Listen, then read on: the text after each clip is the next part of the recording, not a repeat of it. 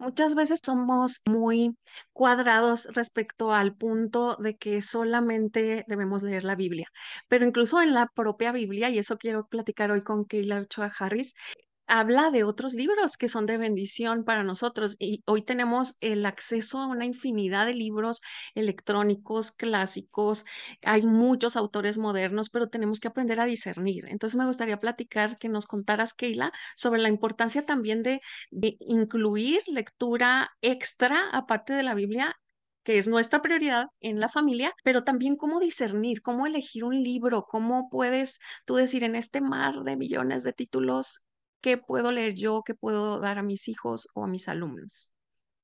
Bueno, en primer lugar, eh, si quiero comentar un poquito de lo que tú dices, de lo que decimos, ¿no? Es que solo la Biblia y solo la Biblia. Sin embargo, muchos de los que dicen, eh, solo hay que leer la Biblia, ven series de televisión, oyen programas de radio y van al cine. Entonces no es congruente lo que estamos diciendo, porque es material que también estamos recibiendo y todo, eh, todo audiovisual, sea película, sea serie, fue escrita de un guion o adaptada de un libro. Entonces, tenemos que quitarnos eso de, no, solo hay que leer la Biblia porque entonces nada más hay que leer la Biblia, no hay que ver televisión, no hay que, ver, no hay que ir al cine, entonces hay que tener esa congruencia, ¿no? Eh, ahora, los libros son mucho mejor que una película, eh, sobre todo para los que tenemos a veces las opciones de leer el libro y ver la película, cuando tú los lees y los comparas, lo que hace el libro en tu mente y en tu corazón es mucho, es muy superior a lo que hace el audiovisual. Entonces, siempre hay que apuntar al libro. No está mal la película, yo las disfruto mucho, pero en el libro exprimes mucho más. ¿Cómo discernir qué libros? Esa es una muy buena pregunta, porque tenemos una infinidad de opciones. Es como cuando vas al supermercado y quieres un cereal, ¿no?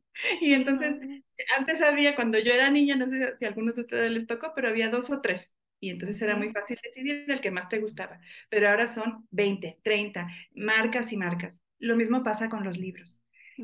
¿Cómo saber? Bueno, yo una sugerencia que siempre hago es eh, la prueba del tiempo.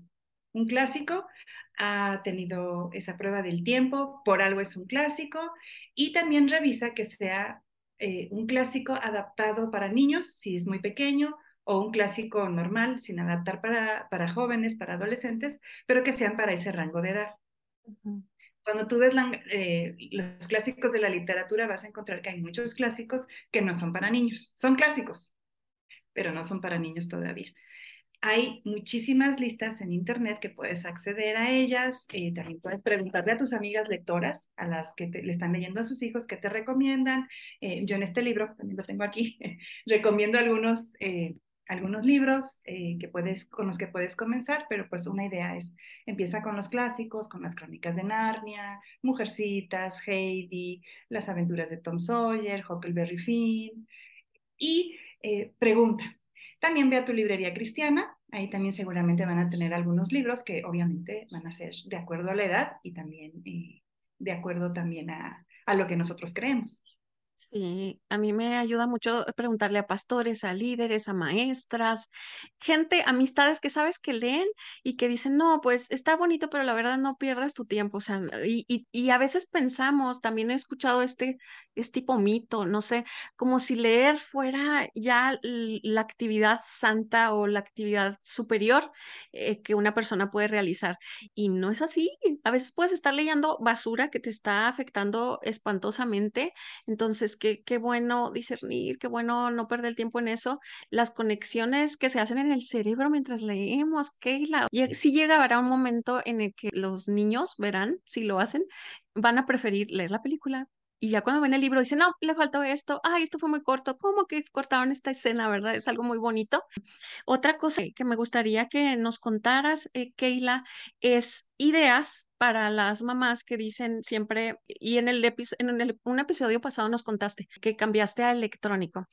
No totalmente, ¿verdad? Pero sí debemos buscar la manera de economizar y para tener acceso a más libros y no usarlo como pretexto, porque a veces ese es el pretexto hasta para piratería, etcétera, que a lo mejor luego lo tocamos ese tema también. Bueno, Bueno, si quieres tener libros en casa, uh, solo hay tres maneras. La primera es comprando libros.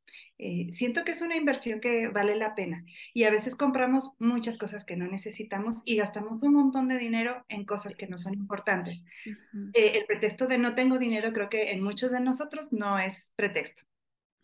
Más bien es una excusa para gastar en otras cosas que no son importantes. Eh, sí hay que economizar. Te eh, hablaba yo en otro episodio sobre eh, que yo ya uso más libros electrónicos, ¿sabes? Una de las razones por las que lo hago, porque ahora todo mi dinero se va en libros infantiles. Porque yo sí quiero que ellos tengan el papel, yo sí quiero que ellos toquen las portadas, yo sí quiero que ellos este, se beban las ilustraciones, porque mucha, una de las hermosuras de los libros infantiles son las ilustraciones. Ay, me encantan ¿Cómo a mí puedes tener libros? Sí. ¿Cómo puedes tener libros? Eh, pídelos de regalos. Sí. Ajá. Entonces, ¿sabes quiénes van a ser tus aliados? Tus mejores aliados, los abuelitos y los tíos. ¿Sabes qué? Este cumpleaños, este, yo no quisiera que mi hijo tuviera más legos porque ya no caben en la casa. Este, ayúdame y regálales un libro. Te va a decir a lo mejor el papá, el abuelito, la tía. Es que no sé cuál libro. No te preocupes, este, regálale la, la, tarjeta de regalo y yo voy con él a que escoja el libro, porque eso también es una maravilla, que tu hijo escoja el libro que quiere. Claro, tú a lo mejor guiando un poquito y, ah, este no, mejor este, mira. Eh, pero es una opción. Y número tres, sí hay en México, muy pocas, pero sí hay bibliotecas.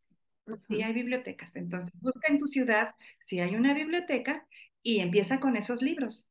Eh, vas a encontrar libros antiguos pero bien bonitos. Hay unos clásicos que ya no se hacen, que fueron de, de, épocas pasadas y vas a ver que los vas a disfrutar y enséñale a tu hijo que las bibliotecas también son un lugar hermoso, que puede estar allí, que él puede escoger qué libros llevar a casa y son una opción.